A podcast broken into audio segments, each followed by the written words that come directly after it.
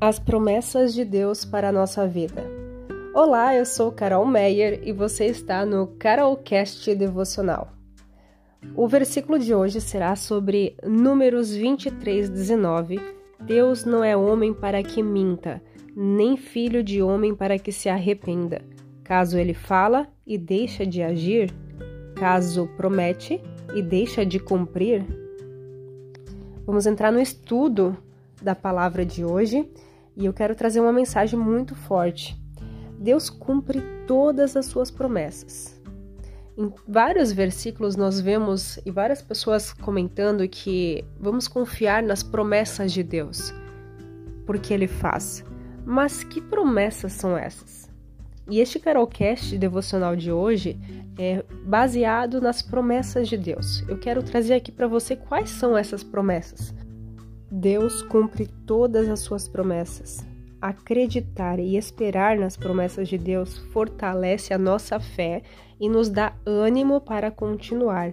Precisamos crer no agir de Deus. Você já parou para pensar quais são essas promessas para a nossa vida? Não duvide do que Deus tem para você. Não importa quanto tempo faz que estamos esperando, mas no tempo determinado ele cumprirá. Isso ocorre por causa da fidelidade de Deus. Aquele que prometeu é fiel. Hebreus 10, 23. Primeira promessa. Eu creio que ao nosso lado estão anjos de Deus. A palavra diz: O anjo do Senhor acampa-se ao redor dos que o temem e os livra. Salmos 34, 7. Segunda promessa. Através de Jesus nós temos a salvação todo o peso da culpa já não existe mais. Esta é a promessa que ele nos fez, a vida eterna. 1 João 2:25. Quando confessamos Jesus como Senhor e Salvador, existe uma promessa de salvação. Crê no Senhor Jesus e será salvo. Ato 16:31. Terceira promessa: quem vive no Senhor terá momentos difíceis, sim, mas Jesus nos promete que aquele que crer terá uma vida plena, repleta de coisas boas. Dá uma olhada no versículo João 10, 10. O ladrão vem apenas para furtar, matar e destruir. Eu vim para que tenham vida e tenham em abundância. Quarta promessa. Somente Deus pode nos purificar do pecado. 1 João 1,9: Se confessarmos os nossos pecados, Ele é fiel e justo para perdoar os nossos pecados e nos purificar de toda injustiça. Quinta promessa: Deus quer nos dar um coração moldável, de carne e não de pedra. A troca desse coração vem através da renovação da nossa mente. Romanos 12, 2 a 3.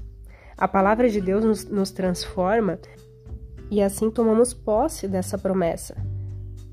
Darei a vocês um coração novo e porei um espírito novo em vocês.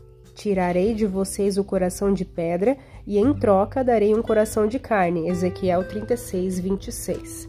Sexta promessa. Deus quer nos aconselhar e direcionar nos caminhos certos. A quem pedir sabedoria, ele o dará.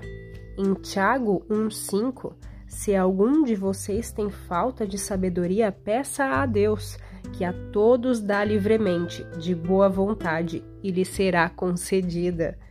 Esse versículo é lindo. Sétima promessa. Precisamos nos preocupar mais em agradar ao Senhor, buscar primeiramente a Deus, ao invés de nos preocupar tanto no que comer e no que vestir. Portanto, não se preocupem dizendo o que vamos comer, o que vamos beber, o que vamos vestir pois os pagãos é que correm atrás dessas coisas, mas o Pai Celestial sabe que vocês precisam delas. Busquem, pois, em primeiro lugar o reino de Deus e a sua justiça, e todas essas coisas serão acrescentadas a vocês. Mateus 6, 31 a 33. Ele cuida das nossas necessidades. Oitava promessa. Recebemos o Espírito Santo que vive em nós. Eu adoro falar isso. O Espírito Santo está em mim. Você tem o Espírito Santo em você, ele vive em você. 1 Coríntios 3,16 Não sabeis que sois o templo de Deus e que o Espírito de Deus habita em você? Nona promessa. Deus nos trará cura e saúde se andarmos conectados com Ele. Não trarei sobre vocês nenhuma das doenças que eu trouxe sobre os egípcios, pois eu sou o Senhor que os cura. Êxodo 15, 26. Filha, a sua fé a curou. Marcos 5, 34. Só Ele cura os de coração quebrantado e cuida das suas feridas. Salmo 147, 3. E a décima promessa: o nosso inimigo não é o diabo, mas a falta de conhecimento é que tem nos destruído. Quando buscamos a palavra, ela passa a fazer parte da nossa vida. O conhecimento nos ajuda a tomar posse da vitória. Somos mais do que vencedores por meio daquele que nos amou. Romanos 8:37. E diante disso tudo, precisamos tomar um posicionamento e viver conforme a vontade de Deus. Não permita pensar que Deus esqueceu de você. Ele não esqueceu de você.